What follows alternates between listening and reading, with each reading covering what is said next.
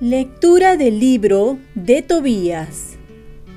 En aquellos días, Ana estaba sentada con la mirada fija en el camino por donde tenía que llegar su hijo. Tuvo el presentimiento de que llegaba y dijo al padre, Mira, viene tu hijo con su compañero. Mientras Rafael dijo a Tobías antes de llegar a casa, Estoy seguro de que tu padre recuperará la vista úntale los ojos con la hiel del pez. El remedio hará que las nubes de los ojos se contraigan y se le desprendan. Tu padre recobrará la vista y verá la luz. Ana fue corriendo a arrojarse al cuello de su hijo, diciéndole, Te veo, hijo, ya puedo morirme. Y se puso a llorar. Tobit se puso en pie y tropezando, salió por la puerta del patio. Tobías fue hacia él con la hiel del pez en la mano. Le sopló en los ojos, le agarró la mano y le dijo, Ánimo, padre. Le puso el remedio, lo untó y luego con las dos manos le quitó la capa como una piel de los lagrimales. Tobit se le arrojó al cuello, llorando mientras decía, Te veo, hijo, luz de mis ojos.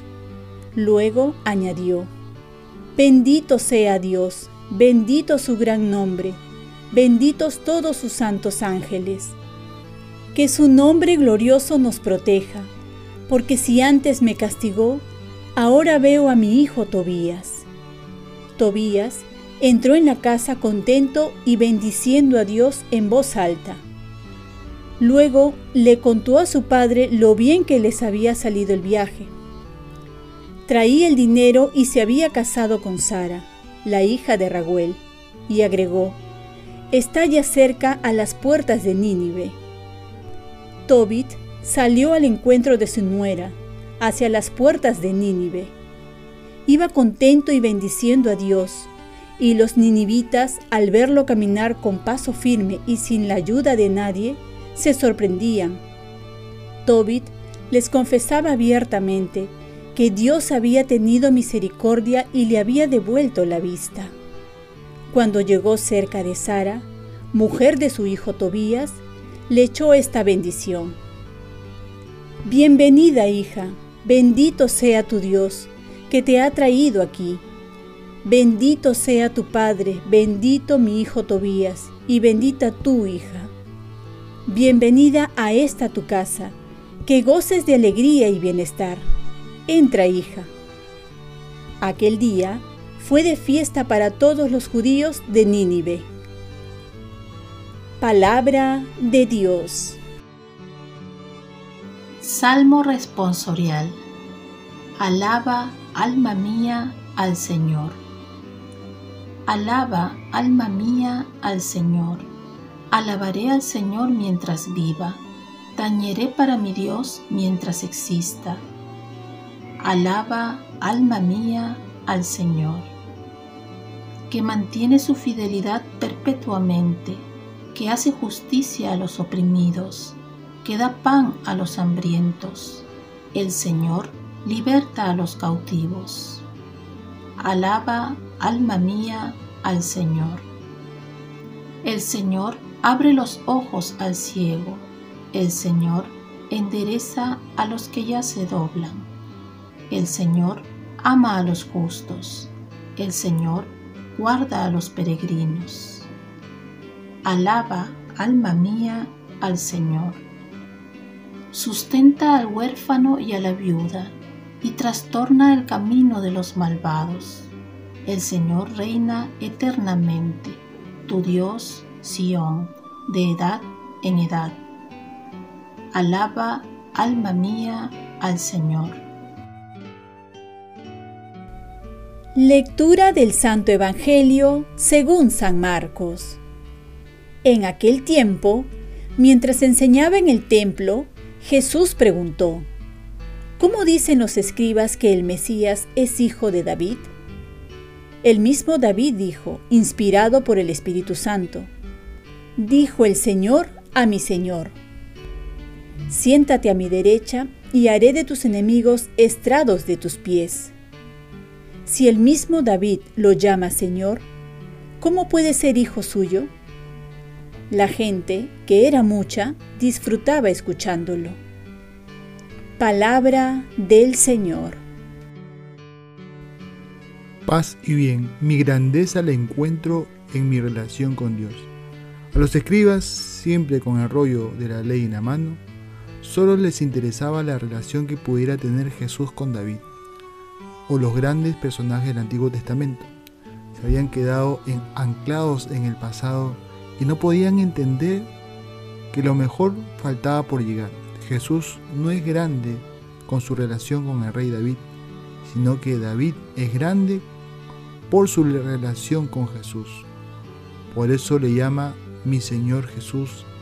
Es grande porque nos habla de Dios Padre.